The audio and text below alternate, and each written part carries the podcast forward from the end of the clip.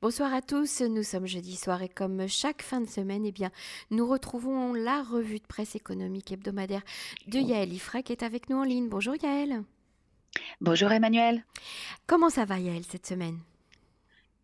Ça va bien, Emmanuel. De nombreux sujets euh, très très intéressants. Euh, j'ai lu beaucoup d'articles cette semaine et j'étais impatiente de reprendre la revue de presse euh, pour raconter plein de choses aux auditeurs. Eh bien, nous aussi, nous étions impatients, de vous retrouver, Yael. Alors, tout d'abord, je, pense qu'il est arrivé la même chose à, chacun d'entre nous lorsqu'on se promène dans un grand supermarché on, et qu'on tout d'un coup, on a envie de, je sais pas, de choisir un, un nouveau réfrigérateur, par exemple.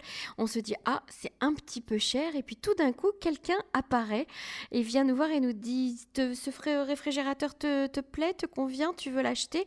Tu dis Oui, mais c'est un petit peu cher. Ah, mais il n'y a pas de problème, on ne touchera pas à ta carte Sachrail, à ta carte de crédit. Je te propose euh, tout de suite un crédit indépendant. De quoi est-ce qu'il s'agit, euh, Yael? Est-ce qu'on doit se méfier?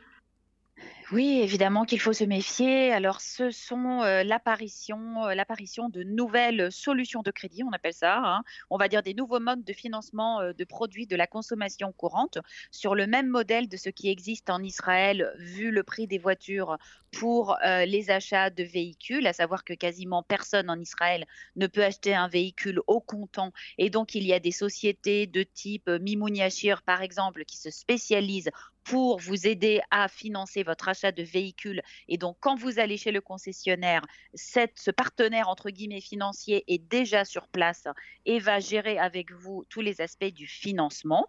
Alors, euh, de la même façon, on s'est rendu compte que les Israéliens euh, eh bien, veulent consommer de plus en plus, seulement leurs revenus ne sont pas extensibles et des sociétés se présentent sur le marché désormais pour proposer ce que l'on appelle des crédits sur le lieu de vente. Donc, les crédits sur le lieu de vente sont destinés à euh, financer, à vous aider, entre guillemets, à financer des produits comme l'électroménager, l'ameublement, mais aussi des vacances ou encore des prestations de médecine privée qui ne sont pas couvertes par euh, le sale ah euh, du ministère de la Santé mmh ou des opérations cosmétiques, des choses comme cela. Et donc, ces sociétés vont faire l'intermédiaire entre vous, le consommateur, et la société qui vend. Donc, euh, par exemple, la semaine dernière, la grande société de vente d'électroménager Marsane Hashmal, une espèce de Darty israélien, enfin Darty ancienne formule, a euh, annoncé sa collaboration avec une société qui s'appelle BMC2 et qui est donc une société euh, de financement en P2P, c'est-à-dire directement pour les consommateurs. Toute personne qui désire acheter un produit comme un réfrigérateur, par exemple, au lieu de le payer soit par un, alors avec son argent, soit avec un prêt bancaire soit avec l'autorisation de découverte de sa carte de crédit, soit avec mmh un prêt d'un organisme dit hors bancaire, pourra désormais directement sur le point de vente obtenir un prêt auprès d'une de ces sociétés. Donc, c'est quelque chose d'extrêmement rapide. Les sociétés travaillent avec des logiciels d'intelligence artificielle qui vont euh, ratisser sur les réseaux sociaux pour trouver euh, quelles sont vos informations, euh, qu'est-ce que, à quoi vous vous intéressez, qu'est-ce que vous avez fait, est-ce qu'il y a eu des plaintes déposées contre vous, est-ce que vous êtes enregistré dans le téléphone des gens comme attention, gros escroc au casino, ne pas répondre, voilà, par exemple, ou est-ce que vous êtes quelqu'un de, de, très honnête, enfin, selon votre, votre information qui circule sur vous, et vont vous proposer sur place un financement immédiat. Alors évidemment, cela peut être très pratique et en particulier, on a bien compris, pour des raisons euh, d'autorisation de découverte de carte de crédit, parce que ce qui se passe, c'est que quand vous avez, disons, une autorisation de découverte, je sais pas moi, de 5000 shekels, si vous achetez un frigo à 5000 shekels et que même si vous le payez avec votre carte de crédit, vous allez l'avoir tout de suite, votre frigo, mais votre autorisation de découvert sera grillée, entre guillemets, pour le mois et en partie pour le mois suivant, et donc vous ne pourrez plus avoir de découvert. Donc ça peut être embêtant pour certaines personnes qui ont des revenus fixes et qui comptent sur cette autorisation, comme beaucoup d'Israéliens. Il y a aussi évidemment des, euh, des vendeurs, des, des, entreprises qui proposent les fameux tachlumim, donc la possibilité de payer en plusieurs fois avec ou sans frais. Mais mmh pour certaines personnes, cela ne suffit pas parce que tout simplement leur revenu ne suffit pas, il ne leur suffit pas de repousser. Ils ont besoin euh, d'avoir euh, un prêt qu'ils vont pouvoir étaler peut-être sur plus que le nombre de tâches maximum qui sont proposés sur place. Enfin, il y a toutes sortes de raisons pour lesquelles on pourrait faire cela, mais il faut comprendre que ces prêts sur le euh, lieu de vente sont proposés à des taux très élevés qui sont généralement de l'ordre de 10% Ah Donc c'est quand même c'est quand même très très cher si on mmh considère que le taux moyen auquel vous obtiendrez un prêt à la consommation auprès de votre banque où vous êtes déjà client et où on vous connaît, c'est 5%. Donc c'est la mmh moitié. Donc ce que nous dit euh, ce que nous disent les différents articles que euh, j'ai lus sur le sujet, c'est que ça peut être intéressant dans certains cas, mais que dans tous les cas, il ne faut jamais se laisser aller à des achats d'impulsion parce que ces sociétés sont là à la caisse pour vous permettre de vous dire tiens, ah c'est vrai, j'avais prévu de ne dépenser que, je ne sais pas, 4 000, c'est 6 000, mais regarde, j'ai un prêt, j'ai qu'à prendre, c'est un produit plus avancé, etc. Il faut aller au magasin en sachant exactement combien on veut dépenser et ne pas dépenser plus. Ces solutions doivent être vraiment de dernier recours si on n'a pas d'autre possibilité d'avoir un prêt. C'est plus cher qu'un prêt auprès d'une compagnie de crédit, c'est plus cher que de payer avec des tâches Lumim un taux d'intérêt sur des tâches Lumim et c'est évidemment plus cher qu'un prêt à la banque. Et donc, quelle en est la conclusion, Emmanuel? La malheureuse conclusion, c'est qu'évidemment, on est venu, entre guillemets, refourguer euh, exactement comme en France, on fait des prêts au Cofinoga euh, à des ménages en difficulté. On est venu refourguer du financement, entre guillemets, facile à des ménages qui n'ont pas d'argent à la banque, pas de possibilité d'avoir un prêt bancaire, pas d'autorisation de crédit de leur carte de, société de crédit euh, parce que peut-être n'ont-ils même pas de carte de crédit mais une simple carte de débit et que donc évidemment très certainement cela viendra frapper les ménages les plus faibles. Donc il faut faire très attention. Et les, ménages qui sont déjà endettés, ça va les, les enfoncer encore plus dans leur dette, j'imagine. Et, et, il faut absolument les mettre en garde de ne pas tomber dans ces pièges hyper faciles d'achat pulsionnel en fait. Hein. Tout à fait, Emmanuel. Et je rappelle qu'en Israël, il n'existe pas du tout les mêmes mécanismes qu'en France de gestion du surendettement, que euh, là, euh, ce qu'on appelle la liquidatrice, la, gestionnaire euh, de toutes les personnes surendettées en Israël est débordée. Qu'en Israël, quand vous avez une dette, vous avez des pénalités qui peuvent atteindre 50% de la dette sans que la législation ne vous protège. Mhm. Toutes les personnes qui n'ont pas payé des amendes le savent et qu'il faut faire très attention à ne pas rentrer dans ce cercle du, du surendettement parce qu'ensuite, c'est des années et des années d'interdiction de cartes, d'interdiction de chéquiers, d'interdiction bancaire, et qu'en Israël, ça ne rigole pas du tout. C'est exactement ce que je dis toujours, par exemple, sur le bitoire Léomi, on ne rigole pas avec euh, les dettes en Israël. Donc faites très attention toujours comparer, ne pas se laisser appâter, faire attention à ces autocollants qui vont apparaître sur les frigos et sur les machines à laver en vous disant que vous pouvez avoir un prêt sur place pour les financer et partir à la maison avec immédiatement. Il faut comparer et les solutions de prêt, de financement à crédit de tous, les, euh, ces appareils ou de toutes choses que vous pourriez avoir besoin d'acheter ne sont jamais gratuites. Ce qu'on emprunte, il faut le rendre il n'y a pas de repas gratuit et il faut y penser parce que les endorphines du cerveau, les endorphines du plaisir, je ne rigole pas, qui sont euh, stimulées par euh, la rétribution euh, immédiate que vous donne le plaisir de l'achat, vous endorment au moment de faire cette, de, de signer cette transaction. Donc il faut être très bien armé et résister aux tentations. Sortez du magasin, respirez un grand coup et vous verrez que l'impulsion irrésistible d'acheter disparaît avec la stimulation visuelle. Non, mais c'est très important parce que, parce que les magasins le savent. Le marketing fait usage Le marketing utilise ça, bien évidemment.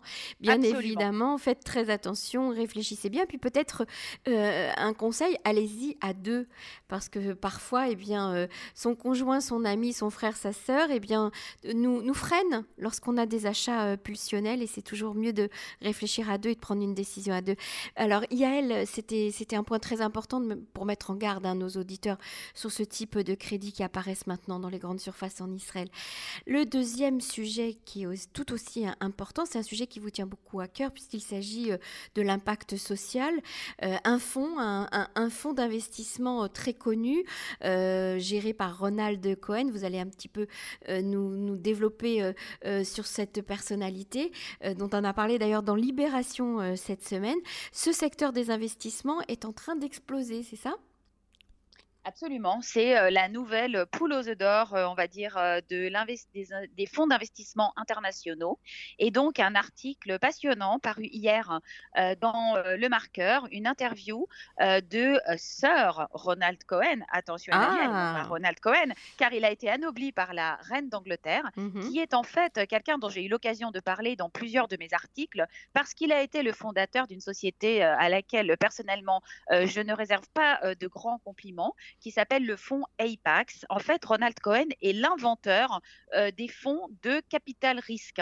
Ce sont donc des fonds qu'on appelle aussi de private equity, qui sont des fonds qui vont prendre une participation dans une société, soit qui est en difficulté, soit dont ils perçoivent qu'elle peut avoir un potentiel de développement très fort, l'aider à se développer au choix ou alors, au contraire, essayer d'en tirer le maximum de profit en abaissant les coûts, en augmentant les dividendes, et parfois saigner la société à blanc, puis sortir au bout de 5, 6 ou 7 ans. Donc, ils n'ont pas vocation à rester investisseurs. Alors, parfois, c'est très bien parce que cela peut aider des sociétés à se développer et à atteindre un niveau qu'elles n'auraient pas atteint si un fonds d'investissement avec tous ses moyens n'était pas rentré à leur capital. Mais très souvent, la société Apex, et en particulier depuis que Ronald Cohen est parti en 2005 hein, et qu'il a laissé les rênes à Zehava Cohen, qui est, je crois, sa belle-fille, quelque chose comme ça. Mhm. Euh, c'est elle qui a opéré euh, le rachat et la revente express après l'avoir pressé comme un citron de la société Tnuva, euh, un des sujets auxquels que j'ai étudié le plus en profondeur l'année dernière. Et là, croyez-moi que Apex a fait son boulot, qui consistait à augmenter les prix, baisser les coûts, virer un maximum de personnes, vendre tous les biens immobiliers de Tnuva, puis revendre la société à un fonds chinois qui se trouve à Shanghai, ce qui fait qu'aujourd'hui Tnuva est une société anonyme chinoise et non plus le fleuron de l'industrie euh, laitière israélienne. Et, euh, il faut le répéter. Quand on achète un yaourt, il faut le répéter ah oui, quand on Achète un yaourt, voilà, mhm. on n'achète absolument pas un produit israélien, hein, même si euh, la direction de Tnuva est restée en Israël. Donc Ronald Cohen est sorti en 2005, mais quand même il a fait toute sa fortune, toute sa fortune là-bas. Et puis petit à petit, donc il s'est intéressé à ce qu'on appelle l'investissement social. Il s'est intéressé à la révolution technologique et il estime qu'aujourd'hui, ce qu'on appelle les investissements d'impact social auront le même, la même importance et feront la même révolution dans les grandes entreprises et dans le capitalisme international que ce qui s'est produit avec euh, la, les, les dot.com, c'est-à-dire la technologie, l'apparition des startups.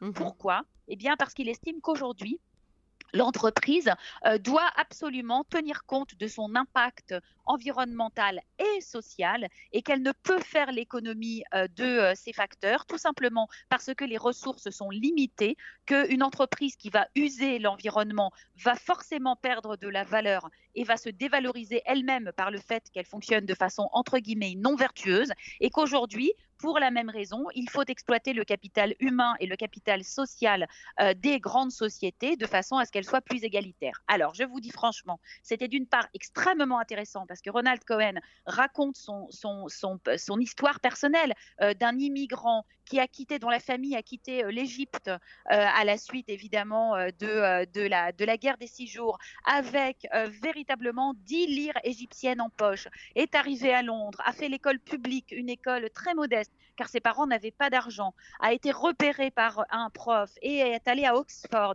puis à Harvard. Donc c'est véritablement un produit de la méritocratie, mhm. puis un produit du capitalisme international. Et donc aujourd'hui, peut-être avec l'âge, on ne sait pas très bien, il se réveille, entre guillemets, et découvre que les entreprises ont intérêt à être vertueuses et qu'il faut qu'elles contribuent au bien-être global. Donc je n'ai pas pu m'empêcher, Emmanuel, d'avoir quand même un petit malaise et d'y voir euh, un petit peu de greenwashing. Hein. Mhm. Voilà ce qu'on appelle, euh, c'est le fait que les, que les gens vont euh, après euh, faire entre guillemets euh, teshuva et venir nous raconter qu'ils ont vu la lumière et sur que, la vague. voilà. Mhm. Exactement. Il est très très fier du fait que ses enfants fassent de l'impact social. Il, a, fait une étude avec euh, l'université euh, de Harvard dans laquelle il étudie euh, les inégalités et comment les réduire. Et effectivement, il estime que les entreprises doivent absolument mettre en place des outils de mesure. Il explique que de la même façon, ça c'est très intéressant, de la même façon que dans le capital risque, les entreprises ont appris à investir en mesurant le risque-prix et le, et le bénéfice-risque donc de leur investissement, il explique qu'il faut mesurer l'impact social. Ça veut dire qu'une entreprise doit mesurer quelle est sa contribution à la réduction des inégalités, à la diversité, à l'environnement, qu'on ne peut pas prendre en compte uniquement euh, le bilan carbone, mais qu'il faut prendre en compte la totalité des investissements dans leur globalité, euh, comment euh, les personnes, par exemple, sont recrutées. Et donc, il raconte que, par exemple, selon l'indice de développement qu'il a mis au point avec ce fameux chercheurs de, de, Harvard, eh bien, une société comme Facebook fait plus de mal qu'une société comme Total ou une société comme Shell.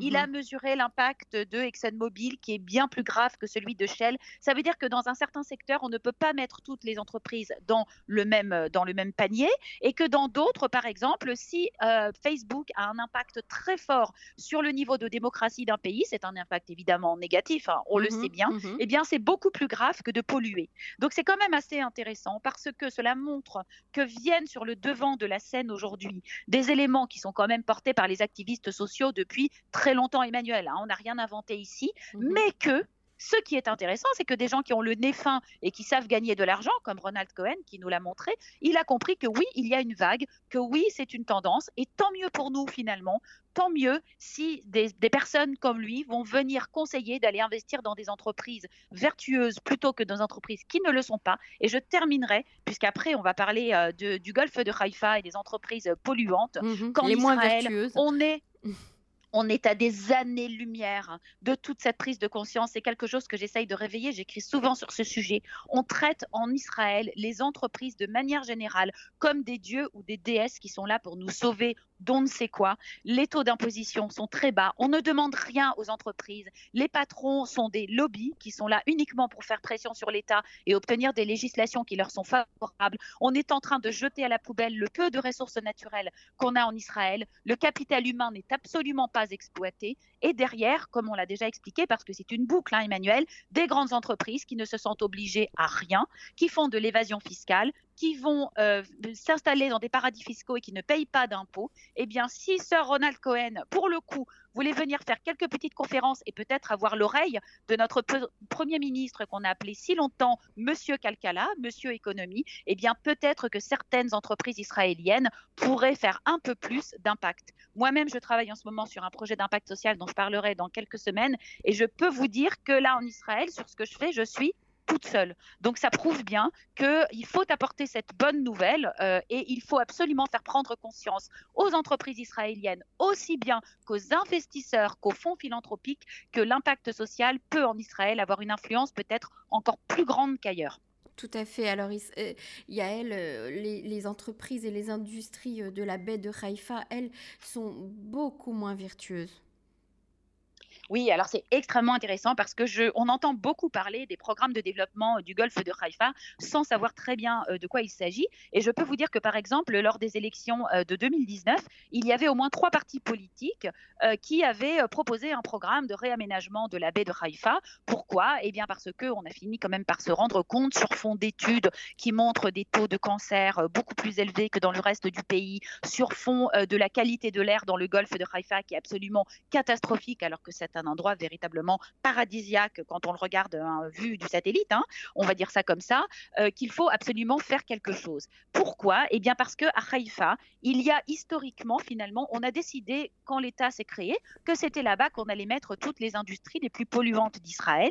Et il y a en particulier trois installations euh, qui sont des installations extrêmement nuisibles à l'environnement et à la qualité de vie des habitants, et que le gouvernement a décidé de prendre les choses en main.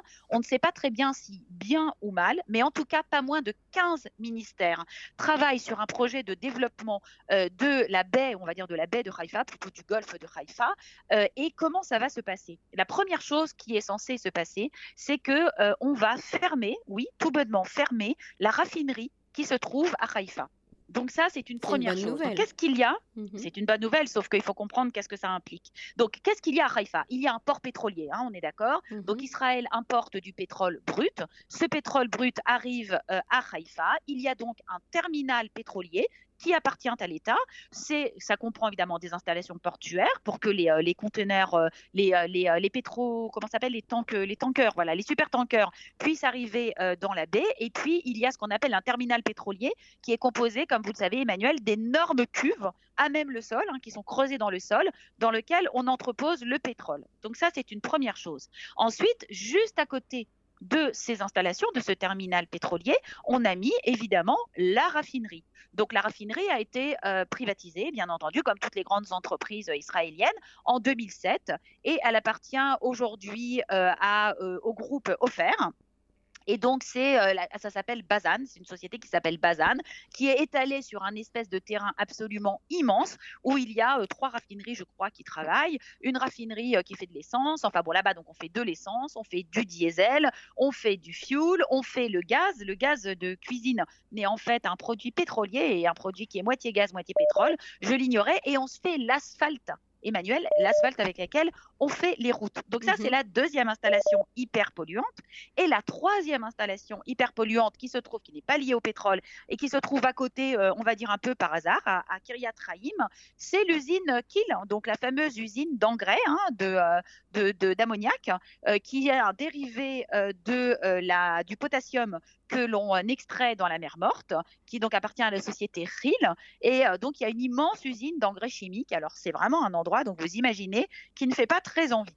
Donc, qu'a décidé de faire le gouvernement? Eh bien, il a décidé tout simplement, pour des raisons un petit peu étranges, mais pour aller peut-être un peu plus vite, de fermer les raffineries de pétrole, mais pas de les remplacer, Emmanuel, de les fermer totalement. Mhm. D'accord? mhm. Ça veut dire que Israël, à partir de, en principe, 2030, n'aura plus de raffineries de pétrole et devra importer en totalité tous ces produits raffinés. Devra importer de l'essence, importer euh, du euh, propane-butane pour la cuisine, importer du diesel, etc. etc. Donc ça, c'est très bien. Mais bon, déjà, ça implique évidemment la construction d'un nouveau port, puisque le port de Haïfa actuel ne peut pas accueillir des très grandes quantités de produits pétroliers euh, raffinés et que donc il faudra bien qu'ils arrivent quelque part. Donc, c'est déjà un peu plus compliqué. Et ce qui se passe, c'est que comme d'habitude en Israël, on a pris les choses à l'envers et que c'est le, professeur Avi Simron qui dirige, donc, vous savez, euh, la euh, Commission euh, nationale de l'économie, qui est donc le conseiller personnel en économie de Benjamin Netanyahu, qui a pris ce projet, qui est en train de pousser, de tirer. Je ne sais pas s'il a de la famille à Haïfa, on ne sait pas très bien, mais il a décidé qu'en 2030, tout doit être terminé. On aura évacué toute la raffinerie, on aura construit 100 000 unités de logement, donc une nouvelle ville hein, à l'intérieur de la baie de Haïfa, et on se sera débrouillé pour tout importer. Sauf que, sauf que, la fameuse société Bazan, dont je viens de parler, c'est une société privée. Et donc, il y a des problèmes juridiques insurmontables quasiment à ce que l'État décide du jour au lendemain de fermer une société privée mhm. avec laquelle l'État a signé un contrat de 98 ans en 2007, Emmanuel. Ah oui. Donc il n'y a que 13 mhm. ans de ces 98 ans qui se sont écoulés. L'État s'est engagé à fournir à cette société Bazan, évidemment, euh, de quoi travailler, puisqu'il faut bien qu'elle ait du pétrole à raffiner, et c'est quand même une euh, infrastructure nationale stratégique, vitale.